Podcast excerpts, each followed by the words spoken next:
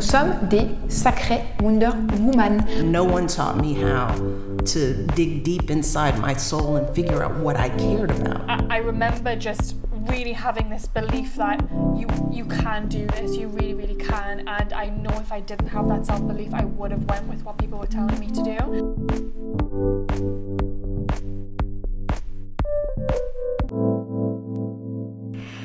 Hello, je m'appelle Vera et je te souhaite la bienvenue dans un nouvel épisode de Let Women Talk About Entrepreneurship, le podcast qui te partage mes discussions super décontractées avec des jeunes femmes entrepreneurs afin de t'inspirer et de te donner les outils pour toi-même te lancer dans tes propres projets.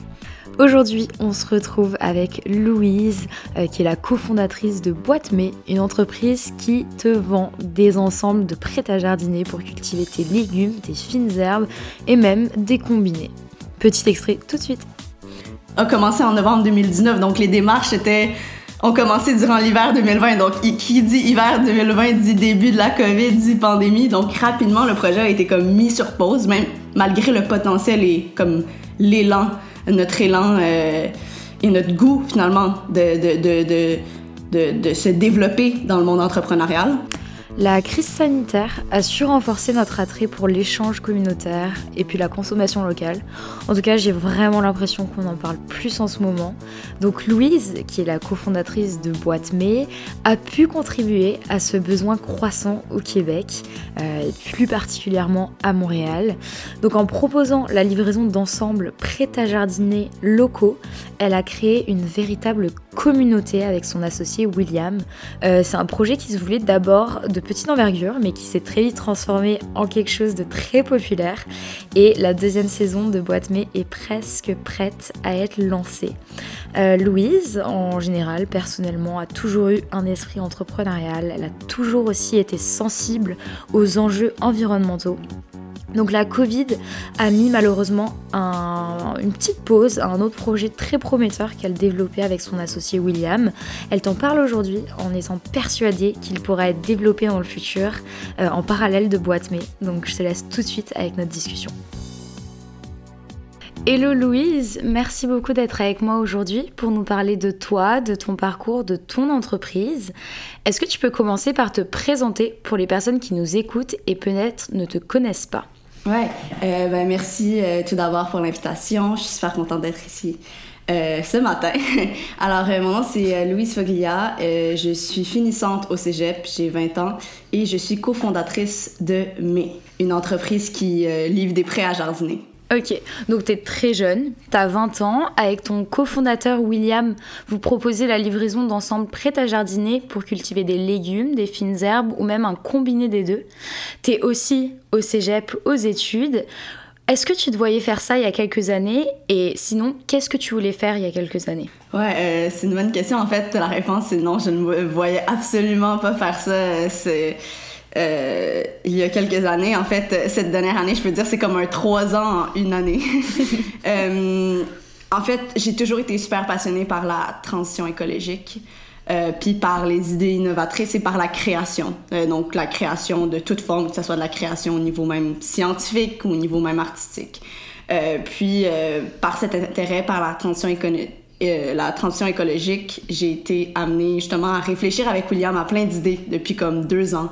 Puis finalement, mais c'est un peu la synthèse de toutes ces réflexions et d'autres expériences qu'on a eues que je suis certaine qu'on aura l'occasion d'en parler plus en détail. Ok, et donc est-ce que tu peux commencer par nous parler un peu comment euh, t'es rentré dans le monde entrepreneurial? Comment est-ce que ça a commencé pour toi?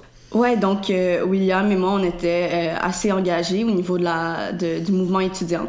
Puis euh, les deux, on partageait un désir, oui, d'aider la mobilisation étudiante, mais aussi vraiment d'entamer cette transition écologique, vraiment de, comment dire, euh, de, proposer nous-mêmes, en tant que jeunes, des projets qui peuvent avoir un impact positif dans la société, au-delà de, de, la mobilisation.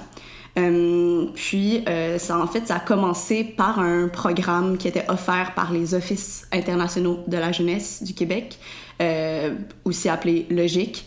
Euh, puis, c'était un programme de deux semaines euh, qui était financé en Martinique dans un incubateur de start-up en Martinique. Donc, durant deux semaines, euh, on, était sur le terrain en Martinique et on, finalement, on faisait l'acquisition de plein de connaissances au niveau des enjeux environnementaux et sociaux euh, qui concernent cette île-là. Puis c'était aussi avec plein d'étudiants de partout dans le monde, donc c'est super enrichissant comme expérience. Puis à la fin de ces deux semaines, il y avait un start-up week-end un peu, donc pendant 56 heures, on devait développer une idée innovatrice, puis la pitcher devant un jury composé un peu comme d'investisseurs et de, de gens importants de la Martinique et des Caraïbes. Euh, donc, euh, William et moi, on, a, on est arrivés là comme deux jeunes du cégep avec aucune connaissance entrepreneuriale. C'était des gens de, des hautes études, là, des, quasiment des MBA, tout ça. Donc, on était un peu impressionnés, mais on était comme très contents d'être là. Donc, on a tellement appris durant ces deux semaines. Puis, à la fin de ces deux semaines, on s'est dit, tu sais quoi, on va pitcher une idée. Fait qu'on a pitché une idée, puis on a fermé une équipe autour d'une idée qui était assez euh, intéressante, euh, qui sort un peu de l'ordinaire. En fait, c'est de produire, de fabriquer des bouchons pour l'industrie des vins et spiritueux à partir des résidus de la canne à sucre. Donc la canne à sucre est utilisée pour faire le rhum. Le but, c'est d'utiliser les déchets pour finalement faire des bouchons pour le rhum. Donc c'est vraiment avec une approche d'économie circulaire. Puis on a bâti cette idée-là avec des gens du Mexique, euh, des lycéens de la Martinique et euh, nous deux, deux, deux jeunes montréalais. Puis on a, euh, on a gagné le concours finalement. Donc à notre grande surprise. Donc ouais, donc c'est vraiment là où le, ça, mon parcours entrepreneurial a commencé parce que finalement après on a fait partie d'un incubateur. Ça venait avec comme une participation dans un incubateur, puis on est même retourné à la suite de ce premier voyage en Martinique pour faire comme le test de viabilité commerciale où on a rencontré comme toutes les distilleries. Tu sais, nous, on venait d'avoir quasiment 18 ans, là, donc euh, on n'était pas encore des grands connaisseurs de rhum et tout ça, mais on, voulait produire des bouchons pour le rhum. Euh, donc, euh, c'est ça. Puis, puis aussi, il y avait vraiment aussi comme si je reviens dans le temps, il y avait vraiment cette, volonté d'entamer des projets qui sont dans, dans, la lignée de la transition écologique, puisqu'on utilisait un, déchet qui est complètement dévalorisé pour en produire un produit avec une, valeur ajoutée qui est utile, donc qui est pas superflu. Euh, et euh, donc, on a commencé ce projet-là. On a fait même, on a commencé les démarches de R&D et tout ça, mais tout ça a commencé en novembre 2019. Donc, les démarches étaient ont commencé durant l'hiver 2020. Mhm. Donc, qui dit hiver 2020 dit début de la COVID, dit pandémie. Donc, rapidement, le projet a été comme mis sur pause, même malgré le potentiel et comme l'élan, notre élan euh, et notre goût, finalement, de, de, de, de, se développer dans le monde entrepreneurial a vraiment été stoppé par le début de la pandémie qui a comme mis un peu tout ces, euh, ces ce processus qui était mis en place un peu sur pause. Mhm. Donc, mhm. Euh, voilà, ça, ça c'est le début de, de, de, du, de notre, on pourrait dire, de notre, de notre aventure entrepreneuriale. Donc, c'est mhm. vraiment à partir de, de ce programme-là que je me suis intéressée à l'entrepreneuriat. Mais moi, ce que je trouve génial, et je te l'avais déjà dit, c'est que vous êtes arrivés comme ça, deux genoux, tu nous l'as dit toi-même, sans grande expérience en entrepreneuriat, vous arrivez, vous gagnez le pitch alors que vous étiez face à des personnes euh, avec énormément d'expérience. Qu'est-ce qui s'est passé à ce moment-là? Est-ce que tu penses... Enfin, à ton avis, qu'est-ce qui vous a démarqué et vous a permis de gagner le pitch en fait? Je, mais, mais c'est vraiment... Euh, c'est vraiment l'idée. C'est vraiment l'idée. Euh, puis, c'est dans notre équipe, on avait une fille, euh, une fille, une femme, euh, une mexicaine qui finalement, elle avait terminé, je pense, son MBA. Donc, elle avait déjà comme dans sa poche un diplôme de marketing. Et il y avait un autre, puis on a été tellement chanceux. on a, on a, il y avait un PhD en chimie. Donc, toute notre viabilité scientifique, lui, il pouvait la certifier. Euh, et il y avait mhm. aussi donc ces, ces, deux lycéens qui, de Martinique qui étaient super importants puisque eux, ils connaissaient le terrain, ils connaissaient la culture martiniquoise, martiniquaise, euh, ce qu'on ne connaissait pas. Donc en fait, la réponse c'est que on n'avait aucun mur. On était tellement ouvert d'esprit, puis on était tellement humble, je pense. On était juste là pour apprendre puis pour pousser l'idée. Donc il y avait aucun jeu. Tu sais quand il y a aucun jeu d'ego puis comme dans l'équipe tout le monde, toutes les idées sont valorisées comme selon moi, le projet va beaucoup plus loin. le, le projet, comme justement, euh, se, se, développe mieux euh, parce qu'il y a comme une ouverture d'esprit qui est cultivée au sein de l'équipe. Puis, euh, on, finalement, on, on, on, toutes ces barrières-là n'existent plus. Mhm. Mais du coup, là, ça a été mis en, pause pour la Covid. Vous allez sûrement le développer une fois que ce sera possible. Est-ce que tu es toujours en contact avec les autres personnes de ton équipe, à part William? Euh, en fait, c'est sûr que la communication est, est, plus difficile parce que quand on est retourné au Canada pour commencer la, les recherches et développement, c'était comme vraiment plus nous sur le dossier. Euh, mm-hmm. Donc, euh, puisque tout le monde est comme après le programme, comme sont, sont finalement revenus à leur, à leur, vie quotidienne normale. Puis eux, il y avait déjà une carrière euh, comme ah, qui était entamée, donc c'était un peu dur pour eux. Donc on était un peu plus les, les, les leaders quand même du projet. Mais, mais en fait, c'est ça ce projet, on pourrait dire, on, on dit, il est, comme dans un tiroir, donc il y a un potentiel fou. Puisqu'on a fait mm-hmm. le test de viabilité commerciale, on sait que commercialement, ça fonctionne. Ça peut même fonctionner au-delà de la Martinique, à l'échelle internationale. Euh, scientifiquement, on sait que c'est possible. Bien sûr, il faut faire un prototype, mais on sait que c'est possible. Donc, comme tout est là devant nous, comme tout est dressé, comme toutes les cartes sont sur la table. Sauf qu'on a décidé de ranger ces cartes-là et de les mettre dans un tiroir en attendant que la pandémie euh, ben, cesse ou se cesse, je sais pas si cesse, c'est le bon mot, mais sinon aussi, puis aussi en attendant qu'on gagne plus d'expérience parce que c'est un projet qui demande beaucoup de skills, puis on a quand même, mm-hmm. on est quand même, on est quand même arrivé à un, certain niveau du projet dans le développement du projet, mais euh, mais en même temps c'était important pour nous aussi de gagner comme des expériences en parallèle pour comme être mieux capable après de ben de, de le continuer. Euh, dont la fondation, entre autres, de mai. Quand... Oui. Mais euh, tu vois, je me demande parce qu'il y a beaucoup de personnes avec la Covid qui ont été très démotivées. Ça a eu quand même un, gros impact sur euh, le mental des gens autour de nous. quand vous, vous avez vu que le projet allait pas être possible à l'international, parce que pour le moment c'était juste impossible, ça vous a pas mis un petit coup au moral?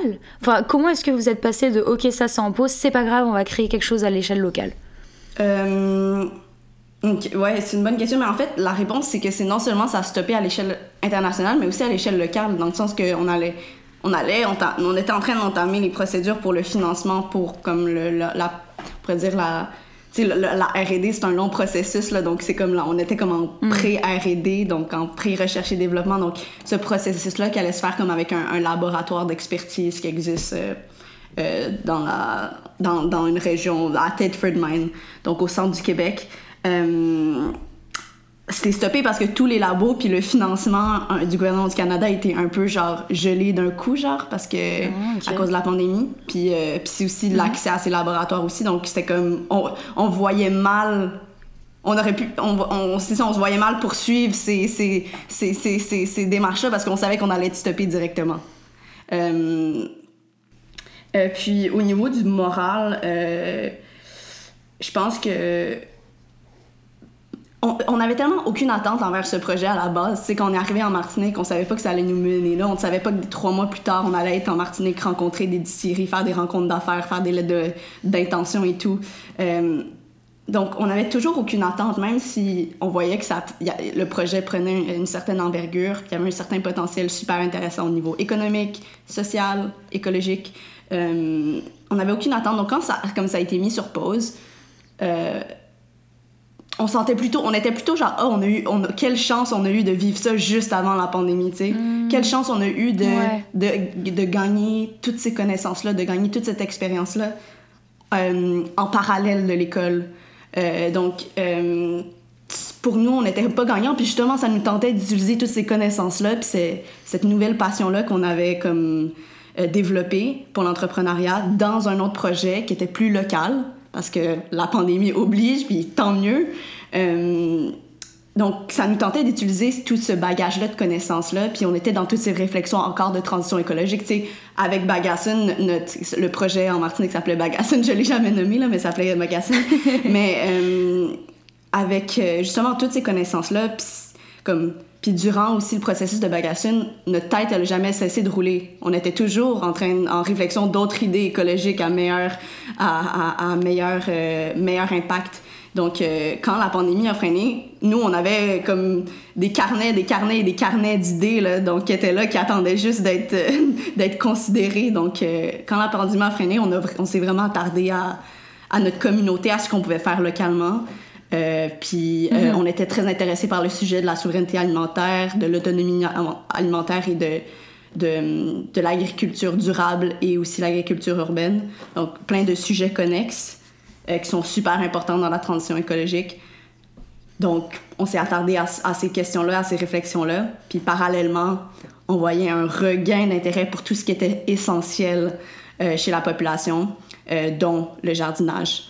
Donc, à partir de là, on a formulé euh, l'idée euh, de mai, qui était de justement, on l'a dit au début, livrer des prêts à jardiner pour aider les gens à s'initier facilement, euh, sans cassage de, de, tête, à l'agriculture urbaine par un petit potager sur le balcon. Donc, et c'est ça, donc on a développé ce, ce- cette idée-là. Donc finalement, ça a mené au développement du produit en soi, qui est une boîte dans, le- dans laquelle on retrouve tout le nécessaire pour cultiver un jardin facilement. Bah, quand tu dis tout le nécessaire, il y a même des explications. Donc le, le client est vraiment amené à, enfin, emmené dans son processus de, de jardinage. Est-ce que vous aviez des, vous étiez entouré ou est-ce que vous aviez des bases en jardinage pour pouvoir bien l'expliquer? Oui, ben en fait, euh, on a toujours un peu jardiné dans la famille, puis William, William aussi, puisque j'étais encore dans cette aventure avec William. Euh, William aussi a beaucoup, beaucoup jardiné quand, ben, ses parents jardinaient beaucoup. Euh, donc on a quand même des bases. On n'est pas ex- on n'était pas genre les plus les plus néophytes des plus néophytes, mais non plus on n'était pas les experts. Puis nous-mêmes, on voulait commencer un- ça a commencé vraiment par nous-mêmes. Euh, on voulait commencer un potager, tu sais, donc on comme on a commencé à s'intéresser au processus, puis justement on avait toutes ces réflexions là, on voyait cette opportunité qui existait, donc euh, ça a été comme un finalement là, une, une, euh, conjoncture, tu sais, une conjoncture comme parfaite. Euh, Puis, euh, puis c'est ça, mais à la base non plus, on n'est pas des experts. On s'est comme dans le processus nous-mêmes, puis en on a beaucoup consulté à l'extérieur des, des gens qui s'y connaissent, des grandes tantes, des grands-mères et tout ça. Euh, puis euh, et même des étudiants qui sont comme en biologie, en, qui étudient les sciences de l'agriculture. Donc non, à la base, on n'était pas des experts. Puis en fait, je pense que c'est ça la force de mai, c'est parce qu'on n'était justement pas des experts, donc on pouvait se mettre facilement dans la peau du client, dans la peau d'un néophyte. Donc d'où l'idée de ce genre de guide. euh, de ce guide-là. Sûrement quand la, la, la- la- une nouvelle, la nouvelle saison commence, donc euh, je vais, te- je vais sûrement te livrer une boîte, donc tu pourras voir euh, euh, plus en détail le guide. Mais, mais, mais c'est ça, c'est vraiment... euh, on prend la main de la personne... On prend la main euh, euh, du particulier, là. Mais oui. Et puis on en avait parlé, euh, vous créez vraiment une communauté sur les réseaux sociaux, vous publiez des petites vidéos euh, où vous jardinez vous-même, etc.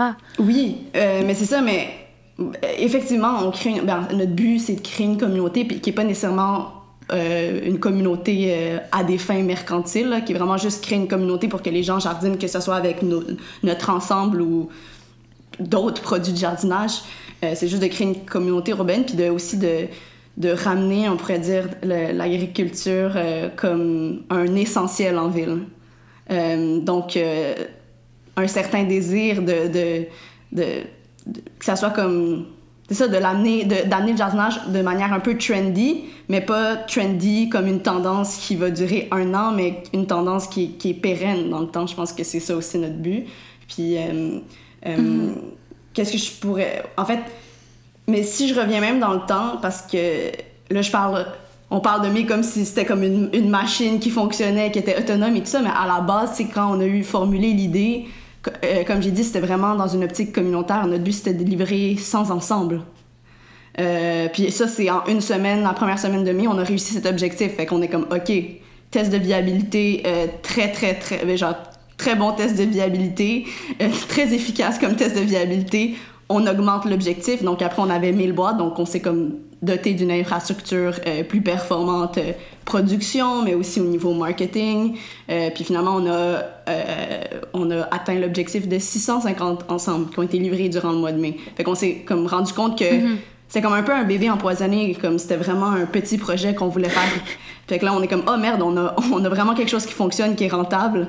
Euh, puis on est capable même de débloquer euh, certains, ben, certaines, euh, certaines ressources financières de, de, de notre modèle d'affaires pour l'investir ensuite dans le développement du projet. Donc, tout ça, c'est comme, OK, on a quelque chose d'intéressant, puis on est capable de verdir massivement la ville, on est capable d'initier rapidement les gens au jardinage, on est capable de les conscientiser euh, rapidement, puis il y a vraiment une demande. La demande est comme plus que là, puis il y a personne qui répond exactement à cette demande actuellement, en fait. Euh, donc, euh, on s'est dit, OK, on, a, on tient quelque chose. Puis on le savait pas au début. C'était pas ça notre but. C'était très noble, nos premières intentions. Là. Donc, donc, oui. Donc, quand tu parles de communauté, au, but, au début, c'était une petite communauté. Puis là, on s'est rendu compte que, ouh, on pouvait vraiment créer une plus grosse communauté. Puis on pouvait se permettre de, de justement d'être plus ambitieux même. Mhm. Mais tu l'as dit, tu sais, au début, vous, vous, aviez planifié de vendre 100 boîtes. Vous avez vendu finalement 600 boîtes. Comment vous avez fait euh, niveau logistique, niveau financement, etc. Comment ça s'est passé? Est-ce qu'il y a eu des petits euh, problèmes ou pas, niveau logistique? Euh, Non, en fait, le, en fait, je pense qu'on a, William et moi, on est très, on est des personnes très polyvalentes qui ont plusieurs passions et intérêts et expertise, pas nécessairement des, des gigantes, des expertises super, euh, comment dire, super développées, mais plein de petites expertises. Ce qui fait en sorte qu'au niveau logistique, on, est, on, peut devenir un peu des geeks de la logistique. Tout ça pour dire qu'on avait vraiment organisé une infrastructure euh, qui était comme dans, dans, le sens qu'on avait un, un, petit local, en fait. C'était vraiment au début dans ma maison. Ça va pas être de même cette saison, mais c'était dans ma maison. Il y avait une pièce qui était inutilisée. Donc, euh, on a pu faire euh, la production dans cette pièce inutilisée.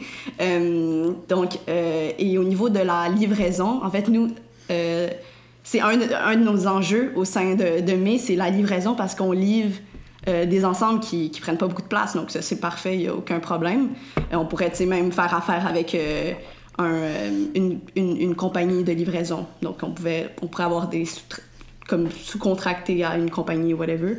Euh, mm-hmm. Sauf que le problème, c'est que non seulement on livre les ensembles, on livre aussi la terre qui vient avec.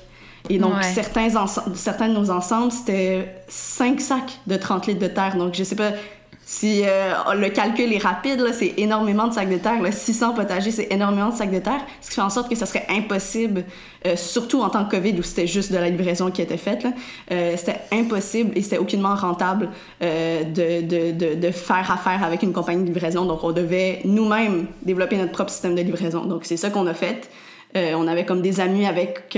ben, des amis et connaissances avec des, des pick-up qui avaient des pick-up, donc des comme des, des comme des F-150 et tout ça qui allaient comme livrer à notre qui allaient chercher notre terre à notre fournisseur, euh, puis euh, qui finalement euh, faisait la livraison. Donc euh, on, on chargeait le, le, camion de terre, puis durant une journée de livraison, des fois il fallait même retourner au fournisseur de terre, recharger le camion une deuxième fois, parce qu'on a livré plus de 30 tonnes de terre durant le mois de mai. Donc 30 tonnes, c'est mhm. énorme. Là. Mhm. Mais justement, qu'est-ce qui s'en vient là? Parce que c'est bientôt la deuxième saison. Vous nous avez prévu quoi? Euh, oui, oui, oui, oui, totalement. En fait, dans quelques jours, euh, on, se, on fait le lancement de notre deuxième édition euh, de, de, site web.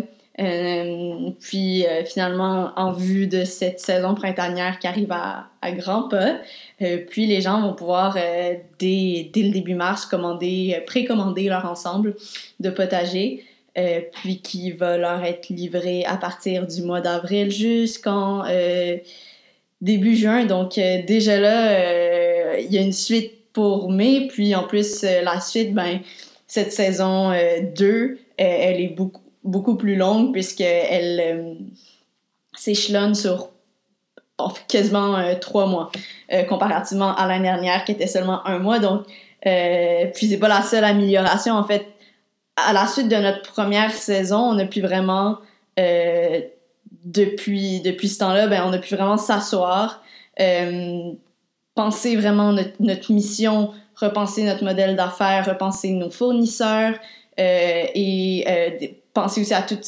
cette stratégie-là qui, comme, qui finalement, cette nouvelle saison qui arrive demande euh, plein d'autres nouvelles stratégies. Euh, entre autres, on a, on a développé une stratégie pour euh, notre accompagnement. Donc, tout l'accompagnement horticole, c'est super important. donc, dans, dans l'optique d'améliorer notre produit et nos services. Donc, on va avoir vraiment un accompagnement de A à Z cette année autour du potager pour augmenter le taux de réussite des gens euh, de leur potager durant l'été. Euh, donc, euh, c'est vraiment un accompagnement holistique qu'on prépare. Alors, on parle de vidéos tutoriels YouTube, de conseils horticoles qui sont donnés sur nos réseaux, nos réseaux sociaux et d'un FAQ vraiment plus complet où les gens pourront même écrire comme en direct à un expert sur notre site. Et aussi un genre de série d'infolettes qui leur est envoyée durant, au fil de la saison estivale pour faire un peu le suivi de, leur potager puis s'assurer que tout va bien et tout ça. donc, notre but, c'est vraiment d'améliorer notre produit cette année. Puis, c'est moi, on pourrait dire, c'est cette période entre maintenant et la fin de notre saison dernière nous a vraiment permis de vraiment penser à tout. Puis, et aussi euh, de formuler un nouvel objectif. Donc, pour 2021, on planifie euh, livrer 2000 potagers. Euh, donc, ça, c'est plus de ben, environ 250 livraisons en moyenne par semaine du mois d'avril jusqu'en début juin. Donc, c'est quand même intense. mais mais c'est ça, je pense qu'on on se prépare tellement, donc je suis tellement hum, confiante que, que notre équipe va, va, va, réussir à l'atteinte de cet objectif. Donc, ouais, il y a une suite pour moi. Mhm. Mais vous vous êtes entouré de plus de personnes dans votre équipe ou ça a grandi, j'imagine? Ben oui, ben oui. En fait, euh, on n'est vraiment pas tout seul. Euh, dans mais en fait, on, a plein de gens qui nous aident, on a plein de, de, on pourrait dire, d'équipes qui se chargent de, de, de, de projets dans l'atteinte de notre vision, dans l'atteinte de, notre mission, de notre objectif. Euh, on a une équipe euh, de production qui est composée comme de, de trois personnes, dont deux font l'assemblage, puis une personne euh, se charge de la livraison. On a une équipe aussi créative composée d'une graphiste, d'une vidéaste photographe et d'une personne qui gère les réseaux sociaux.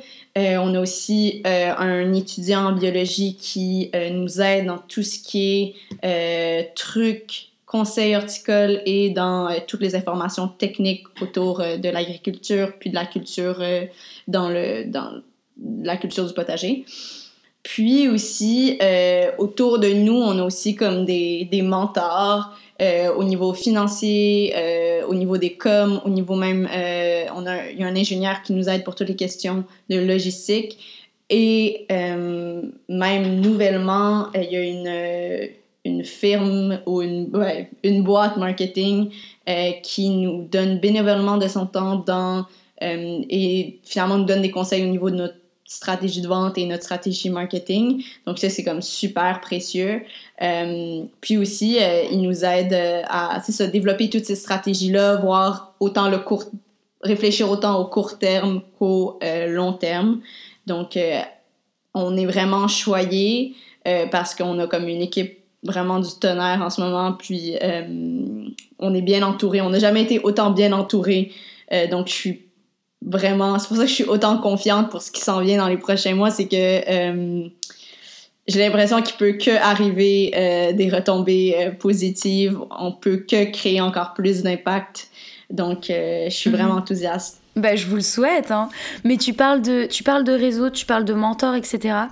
Est-ce que tu as des ressources justement qui t'ont aidé toi ou William, euh, vous deux, euh, dans la réalisation de tout ça, que tu pourrais conseiller à des personnes qui veulent entreprendre Ouais, euh, en fait, j'ai pas de, de, ressources particulières ou un endroit.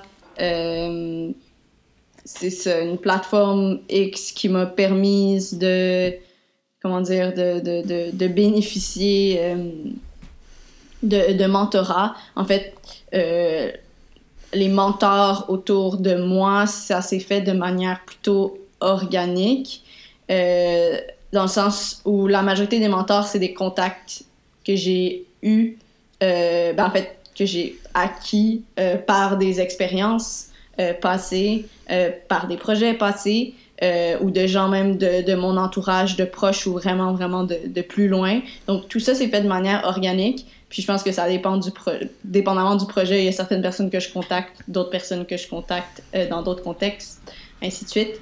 Euh, mm-hmm. et, et, aussi, je suis consciente que euh, cette. en fait, j'ai bénéficié d'un certain, je pense, d'un certain privilège. Donc, je suis consciente que c'est pas tout le monde qui a eu dans sa vie la facilité d'avoir autant de mentors autour de soi, puis autant de, de contacts qui peuvent être utiles dans euh, la, la, complétion de, de projets, dans la réalisation de projets. Euh, donc, euh, donc c'est ça, je pense que c'est important de, de, de, le dire.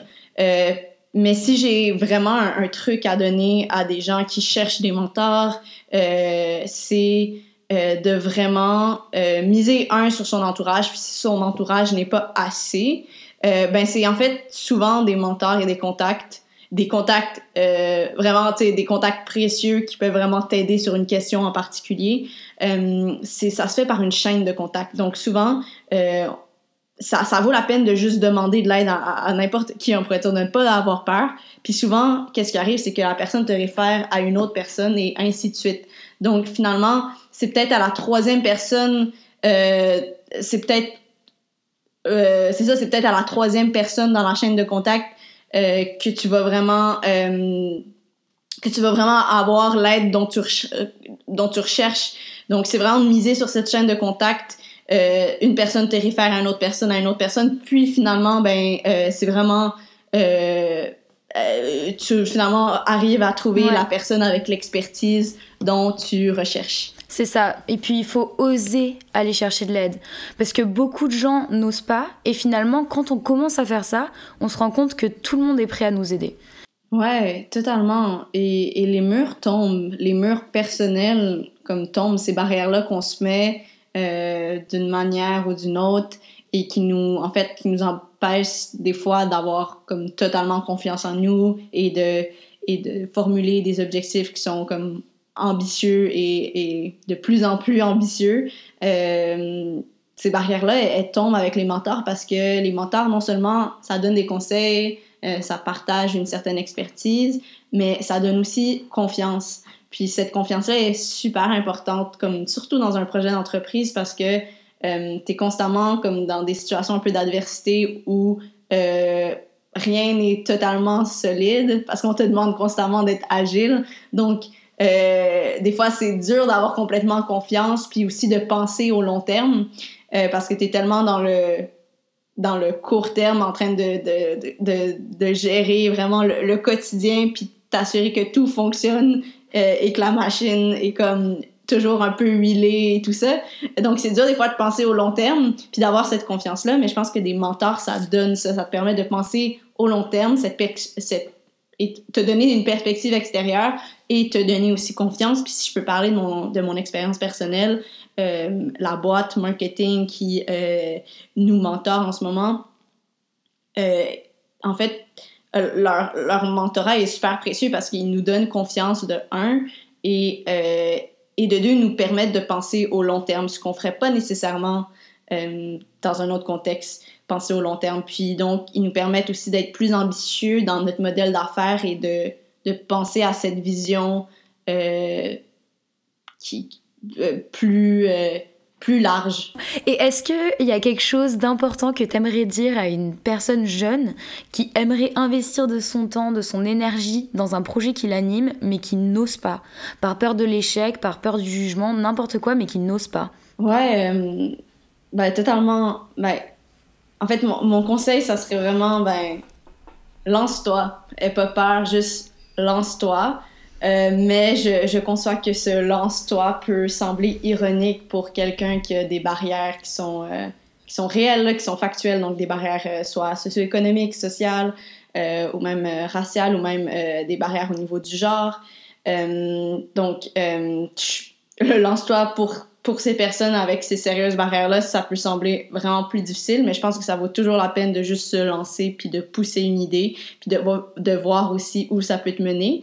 Euh, puis, euh, puis c'est ça, mais si je peux, euh, si je peux aussi donner des conseils plus au, au, niveau du projet en soi, du projet entrepreneurial, je pense que j'ai en fait deux trucs à, à, à donner. Le premier, c'est vraiment euh, penser, penser le projet en fonction d'un problème à régler. Parce que une, si ton projet entrepreneurial euh, solutionne un problème, ben ça veut dire qu'il est vraiment utile puis qu'il y a vraiment une place dans la, dans la société et c'est aussi, euh, et aussi les gens qui vont être portés à travailler avec toi vont réellement être motivés et engagés parce que leur, leur, leur, leur, leur implication dans ce projet va avoir un sens.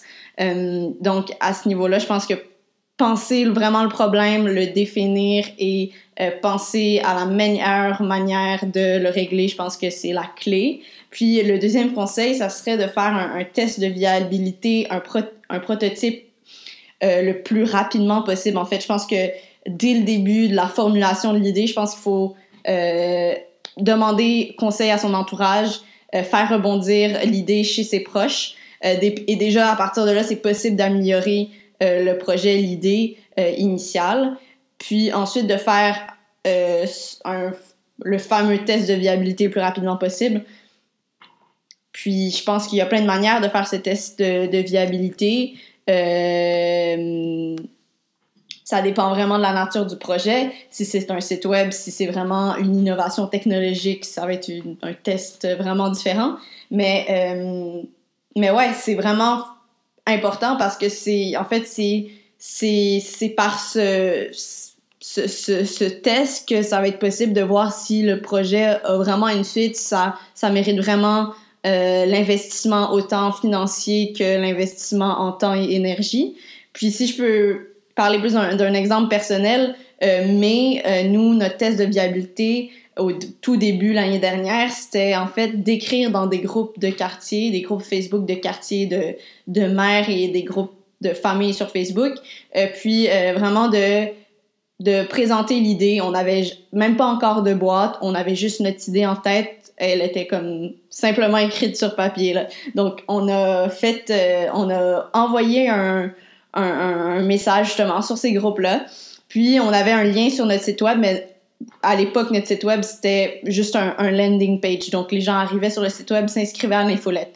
Donc, on n'avait aucun produit encore. Euh, puis, par ce post-là, en quelques en quelques jours, on a pu récolter plus de 2000 plus de 2000 adresses courriels de gens qui étaient intéressés par le projet, qui voulaient recevoir un potager. Donc, juste avec ce test, on a pu finalement réaliser qu'il y avait vraiment un potentiel euh, à... Il y avait vraiment un potentiel pour notre, pour notre idée, euh, que ça pouvait vraiment même se, se déployer en, en entreprise, puis ça allait fonctionner. Donc, l'investissement initial était pertinent puis euh, il allait être rentabilisé, puis ça valait la peine de mettre de l'énergie et du temps dans vraiment le développement de, de ce projet. Puis là, ben, en fait, ce test, ce test est vraiment la raison pourquoi je suis en ce moment ici à vous parler, euh, à te parler de, de, de mai. Euh, c'est que ça nous a vraiment permis de confirmer le plus rapidement possible qu'il y avait une suite. Euh, donc, je dirais ça, c'est vraiment mes, mes deux conseils. Puis, euh, ouais, c'est pas mal ça. Mais, mais ça, c'est hors micro, mais à chaque fois que tu racontes cette histoire, je suis en mode, mais c'est fou! C'est fou que ce soit parti d'un petit truc et que ça soit devenu ça, tu vois. Mais écoute, merci beaucoup, Louise, pour, euh, pour tous tes super conseils. Euh, je serais très chaud d'ailleurs de faire une partie 2 une fois que l'entreprise évolue encore un peu, une fois que vous finissez la deuxième saison. Donc euh, si t'es chaud, on fera ça. Et merci encore. Ben, je veux dire un mot de fin. Merci, merci à toi Vera. Euh, je suis super contente de t'avoir parlé aujourd'hui. Euh, puis on, se, on se tient au courant. Ben oui.